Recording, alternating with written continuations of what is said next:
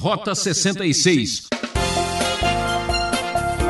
Muita coisa que é feita para Deus nos dias de hoje, nem o diabo aceitaria de tão ruim, de tão mal feita que é.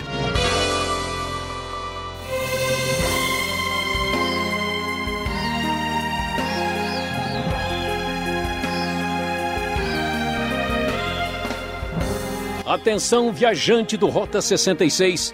Chegamos na última etapa do nosso desafio, o livro de Malaquias, concluindo nossa série de estudos Profetas do Antigo Testamento.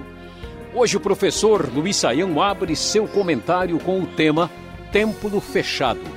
É o primeiro capítulo de Malaquias. Se você acha que já sabe tudo e que a vida espiritual é uma rotina tediosa, sem muitas emoções, então se prepare para conhecer um povo que tinha experimentado toda sorte de bênçãos e ainda assim questionava o poder do Criador. Vamos juntos em mais essa aventura sensacional. Pois é, meu prezado ouvinte, chegamos ao último livro do Antigo Testamento, que é escrito aí por volta do quinto século antes de Cristo, mais ou menos em torno de 430 antes de Cristo. O profeta Malaquias traz as suas palavras para a nação de Judá restaurada depois do cativeiro.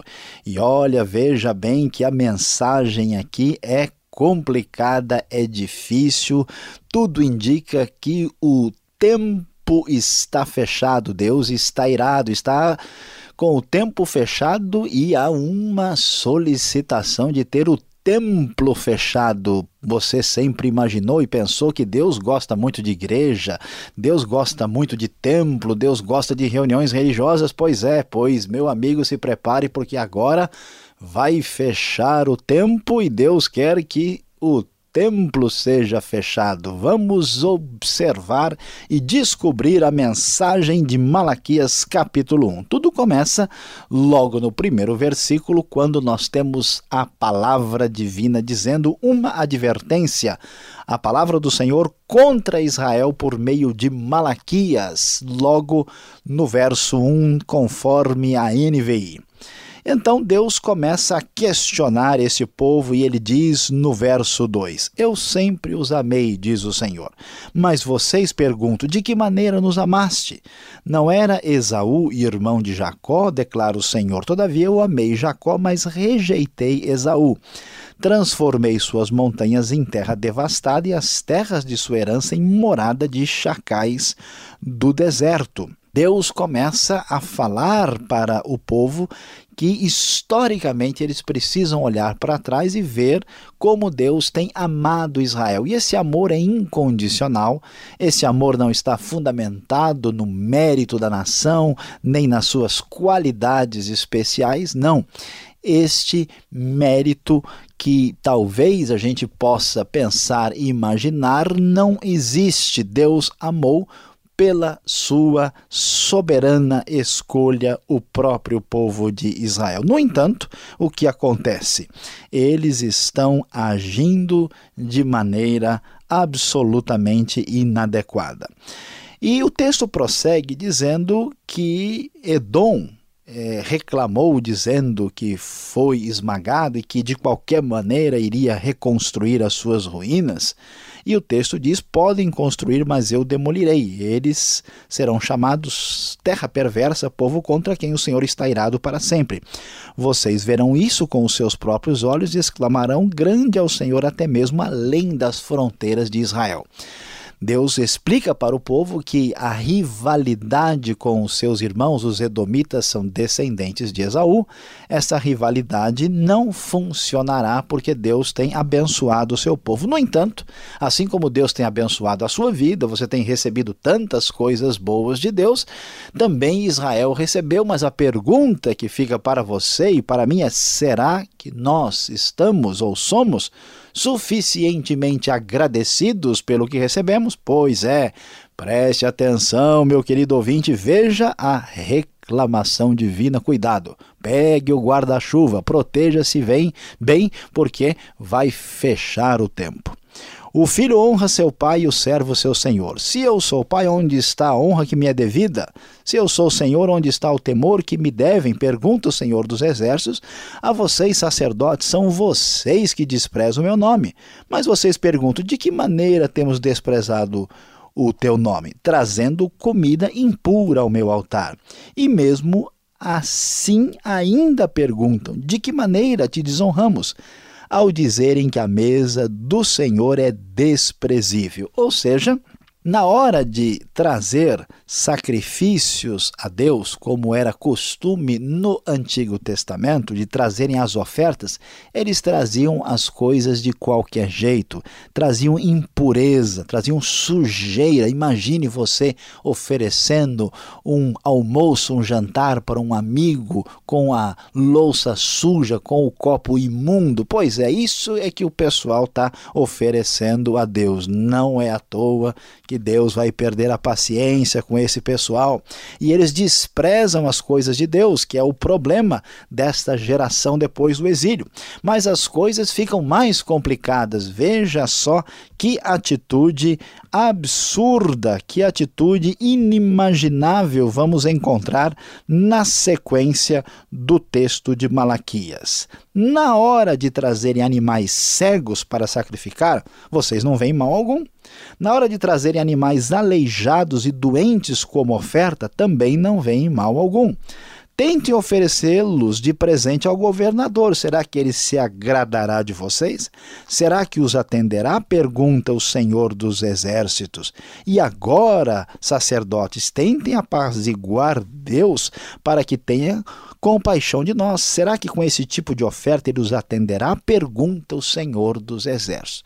Eu tenho certeza que você já viu gente que é avarenta que é, como se diz na linguagem popular, unha de fome, que é pão duro. Pois é, pessoas assim que quando vão dar alguma coisa para os outros, dá uma roupa rasgada, um pão velho, em vez de jogar no lixo, arruma alguém ou uma instituição para receber isso. Agora imagine que aqui o próprio povo na hora de trazer as coisas que deveriam ser oferecidas a Deus, com o consentimento dos próprios sacerdotes, traziam animais cegos, defeituosos, aleijados, e eles achavam que estava tudo bem. E Malaquias então traz a palavra do Senhor indignado, dizendo: Escuta, veja que ingratidão, como é que vocês têm coragem de oferecer isso a Deus? É, meu querido ouvinte, é verdade, infelizmente, muita coisa que é feita para Deus nos dias de hoje, nem o diabo aceitaria de tão ruim, de tão mal feita que é. Pois é, a coisa aqui é complicada e é terrível. Por isso, então, como as coisas estão ruins, como está fechando o tempo aqui nas relações entre Deus e o seu povo, o verso 10 vai dizer aquilo que ninguém imaginava. Ah, se um de vocês fechasse as portas do templo, chega! Para com isso, não queremos mais ouvir falar desses cultos como eles são. Assim, ao menos, Deus vai dizer ainda: Não acenderiam o fogo do meu altar inutilmente. Não tenho prazer em vocês, diz o Senhor dos Exércitos, e não aceitarei as suas ofertas, pois do Oriente ao Ocidente, grande é o meu nome entre as nações. Em toda parte, incenso é queimado e ofertas puras são trazidas ao meu nome, porque grande é o meu nome entre as nações diz o Senhor dos Exércitos. Pois é, o que, que acontece? Esse povo de Judá imagina o seguinte: pois é, Deus, ele precisa de nós, porque somos o povo da aliança, e então é o que nós temos a oferecer para ele é isso. Quer dizer, ele, contente-se ou não, pelo menos ele está recebendo algum sacrifício, alguma oferta da nossa parte. O que, que Deus vai dizer? Deus vai responder o seguinte: escuta, onde é que vocês estão com a cabeça? Vocês acham que eu preciso de vocês? E você aí, prezado ouvinte, você acha que Deus precisa de você? Que tipo de Deus é esse que muita gente imagina? Deus não precisa de ninguém. Esse povo achava que Deus tinha necessidade, como se ele fosse um Deus limitado, pagão, que não tem de fato o poder sobre o mundo e o universo. Deus não precisa de nada, ele diz o seguinte: olha, se vocês acham que Deus precisa desses sacrifícios, fiquem sabendo que grande é o meu nome entre as nações. Deus levanta adoradores, Deus levanta quem o ame em outros contextos e ambientes. Vocês não serão nenhum tipo de exclusividade para me servir. É isso que Deus diz. Vocês profanam o nome de Deus, profanam, diz o verso de número 12, ao dizerem que a mesa do Senhor é imunda, que a sua comida é desprezível. Ainda dizem que canseira e riem dela com desprezo, diz o Senhor dos Exércitos. Mas quando vocês trazem animais roubados, aleijados e doentes e os oferecem em sacrifício, deveriam aceitá-los de suas mãos? Pergunta o Senhor. E aí a palavra é dura, Deus não aceita esse tipo de culto feito de qualquer jeito, como se ele tivesse necessidade de é, receber esse tipo de coisa feita da maneira mais absurda possível. A palavra divina é: Maldito seja o enganador, que tendo no rebanho um macho sem defeito, promete oferecer e depois sacrifica para mim um animal defeituoso, diz o Senhor dos Exércitos, pois eu sou um grande rei e o meu nome é temido entre as nações. Sim, Deus é temido entre as nações, Deus é o Senhor de toda a terra. Deus não depende de modo nenhum daquilo que nós oferecemos a Ele. Cuidado, esse texto vai nos mostrar que esse povo deixou-se dominar pela ingratidão agiu com muito descaso e desprezo para com Deus, trouxe sacrifícios inaceitáveis, mas mesmo assim eles mantinham o seu culto, eles mantinham uma adoração falsa, eles tinham uma espécie de tradicionalismo vazio. Meu querido ouvinte, Deus não aceita esse tipo de comportamento. Portanto, é muito importante prestarmos atenção ao que Malaquias capítulo 1 vai nos dizer. A grande verdade é que Deus nos convoca para uma atitude de culto e de adoração adequada. E ao contrário do que a gente imagina, não é verdade que Deus está implorando, pedindo, dizendo: ó, se você não fizer este culto, se você não me servir, coitadinho de mim, vou ficar triste sentado aqui nos céus, precisando de alguma adoração. Não, Deus é o Senhor de toda a terra, ele não precisa de ninguém. E ele certamente tem o seu nome grande entre as nações. Por isso, precisamos ver como temos cultuado e como temos tratado a Deus. Faça isso antes que o seu templo seja também fechado e a sua relação com Deus fique com cara de tempo fechado.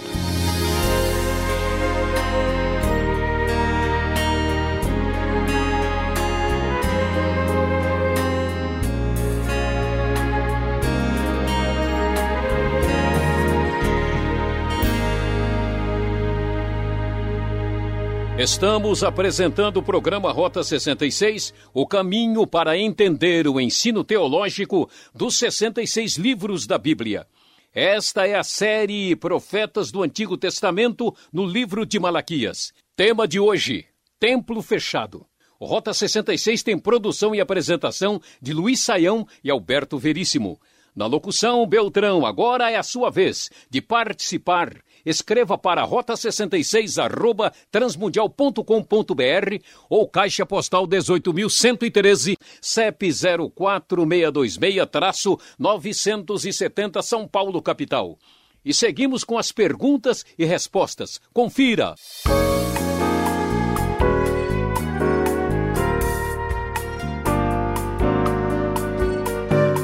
Vamos em frente agora com as perguntas ao professor Luiz Saião após a sua exposição em Malaquias, capítulo 1.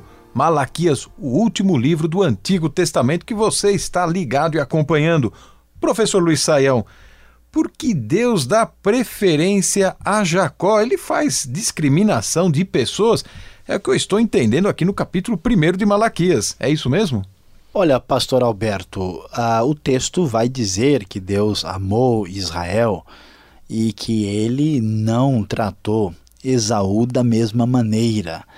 Ah, nós temos algumas dificuldades para entender determinados textos da Bíblia porque a nossa capacidade, a nossa limitação não permite ver mais longe. É verdade que Deus, sendo soberano, toma decisões e escolhas que, a nosso ver, não parecem as mais é, compreensíveis. Deus escolhe Israel, o que parece ser uma situação de primazia, mas também é uma situação de maior responsabilidade. Israel vai ser cobrado por isso. Agora, a gente não pode imaginar que essa escolha. Uh, Uh, de Jacó né, e a rejeição de Esaú seja uma coisa simplesmente aleatória e vazia nós vamos ver, por exemplo, que Esaú não só uh, teve o papel da ação de Deus, mas também a sua atitude. Esaú rejeitou a Deus, rejeitou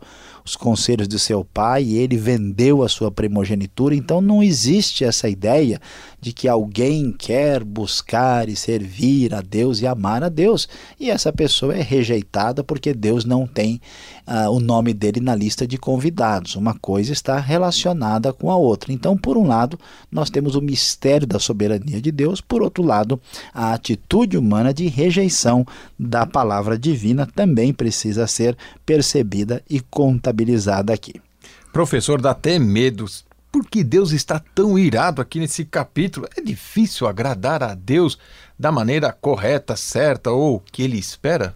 Pois é, pastor Alberto, Deus está irado porque Deus se relaciona conosco como uma pessoa, como um ser pessoal. Deus não é uma energia, Deus não é uma força cega, uh, sem né, direção. Não, não, Deus é alguém. Portanto, o relacionamento que ele tem com Israel e com seu povo é um relacionamento pessoal e, aliás, de aliança e de fidelidade. O que acontece aqui?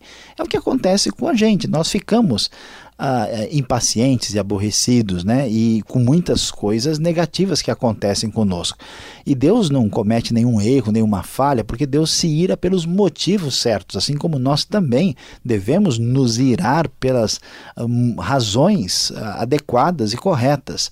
Deus está irado porque a atitude atitude do povo, pastor Alberto, é muito cara de pau, é extremamente, vamos dizer assim, ingrata e, e, e repudiável, porque o povo recebeu a bênção de Deus, o povo foi amado por Deus e agora, na hora de tratar com Deus, trata com descaso, com desprezo. E o pior é que mantém um formalismo, uma espécie de é, culto, uma espécie de cerimônia religiosa que não vale nada, que é tudo falsidade. Ora, qualquer pessoa rejeita e tem assim até mesmo nojo de uma de um fingimento. Imagine o Deus puro e santo. Deus tem toda a razão. Não é difícil agradar a Deus, mas tudo começa com pelo menos sinceridade. Então quer dizer que o culto caiu na rotina, por isso que o povo estava cansado. Talvez pudesse ter um motivo diferente para adorar a Deus. Será que até isso eles cansaram? É, o que acontece é que nós temos um problema, todo ser humano, né? A gente sempre se lembra daquilo que está faltando para a gente, né? a gente fica em, com desejo de ter mais e se esquece das coisas boas que nós recebemos e temos. Por exemplo, a pessoa pergunta por que é que o meu carro teve que ser batido, por que é que o meu pneu estourou, por que é que na minha casa tem uma pessoa doente. Mas quando a pessoa recebe uma benção, ele não fala, por exemplo, por que, que só eu aqui troquei de carro esse ano? Por que, que só na minha casa está todo mundo com saúde? Como é que eu vou entender isso? Deus tem que me explicar por que, que eu fui abençoado. Aí ninguém tem dúvida. A pessoa só tem a cobrança, só tem a rejeição. Então, a pessoa se acostuma com as bênçãos e aí trata Deus de qualquer jeito. Quando o nosso culto não é verdadeiro, quando a coisa é, tem fingimento, quando né, a gente está levando Deus a querer fechar o templo aí, fechar o tempo com a gente, aí a coisa cai numa rotina mesmo, pastor Alberto, porque ela não é verdadeira, não vem do coração. A pessoa entra num processo assim. Então eles estavam tratando Deus de qualquer maneira é, trazendo impureza, sujeira, oferecendo sacrifício de qualquer jeito, caiu numa rotina que produz câncer. E ora, olha que muitos religiosos hoje, do jeito que eles fazem as coisas, meu amigo, dá uma canseira, porque a coisa realmente não tem autenticidade. Agora, como explicar, talvez, esta disposição do povo, Deus ter outros adoradores em outras nações, em outros lugares. O verso 11 parece que diz isso. É, quem estava adorando a Deus em outras nações? Como entender que o nome de Deus era temido, conhecido entre outras nações? Pois é, pastor Alberto, essa é a grande pergunta desse capítulo 1 e que é até um certo ponto misteriosa. Por quê? Porque os estudiosos e comentaristas da Bíblia eles têm opiniões diferentes. Tem gente, por exemplo, que acha que isso aqui devia ser traduzido no futuro, que no futuro Deus vai ter pessoas que o adorarão em outras nações. Mas o jeito que a coisa está no hebraico, isso não parece ser a, sugestão do texto, não é a melhor hipótese. A outra possibilidade é que Deus esteja dizendo o seguinte: olha, vocês são piores do que os pagãos, porque os pagãos não conhecem a Deus de direito, de verdade, mas eles estão buscando a Deus de alguma forma e Deus de alguma maneira está entendendo a sinceridade deles e isso seria uma abertura para isso. Mas isso também é pouco provável porque o texto não entra em detalhes e se fosse para dizer isso, Deus talvez até dissesse: olha, os egípcios, os líbios estão fazendo isso, mas não aparece. A possibilidade ainda terceira é que talvez o texto esteja se referindo a outras pessoas do próprio povo né, espalhados aí através desses exílios, tanto assírio, babilônico e outro, que estavam em outros lugares e cultuando a Deus lá entre essas nações. Ou seja, vocês não são exclusivos. Deus levanta adoradores, quer sejam eles judeus, quer sejam eles interessados no Deus de Israel, vindos do paganismo, quer sejam de judeus espalhados em outros lugares. Vocês não deve imaginar que Deus precisa de vocês para ser adorado, porque Ele é o Senhor de toda a terra. Agora você abra o coração, abra a sua mente e vem agora a aplicação do estudo para você.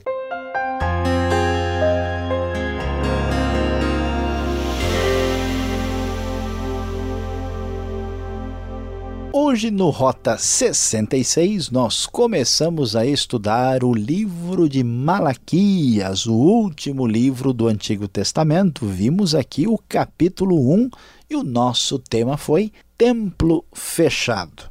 Pois é, meu querido ouvinte, você viu que surpresa, Deus estava indignado com o culto religioso querendo que fechasse o templo, querendo que tudo acabasse, porque ele estava insatisfeito com o que estava sendo oferecido.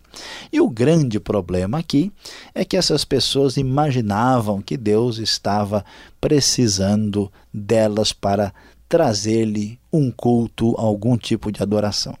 Pois é, muitas vezes na nossa vida, o nosso pensamento é mais ou menos semelhante. Você diz: Não, olha, deixa eu dar uma oferta aqui na igreja, afinal de contas, Deus está precisando disso. Não, domingo que vem eu vou até participar lá, porque o pessoal precisa, né? Não, eu vou mandar um agasalho lá, porque, pessoal, né, a igreja, Deus precisa que eu faça alguma coisa. Meu querido amigo, saiba que eu preciso de você. Você precisa de mim, todo mundo precisa um do outro. A questão é que nós temos o privilégio de servir a Deus. A verdade que precisa ser dita e repetida é a seguinte: Deus não precisa de ninguém.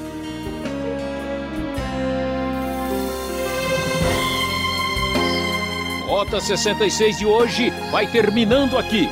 O próximo encontro é nesta mesma emissora e horário para a continuação deste estudo, ok? Esta é mais uma realização transmundial e acesse o site transmundial.com.br. Tchau.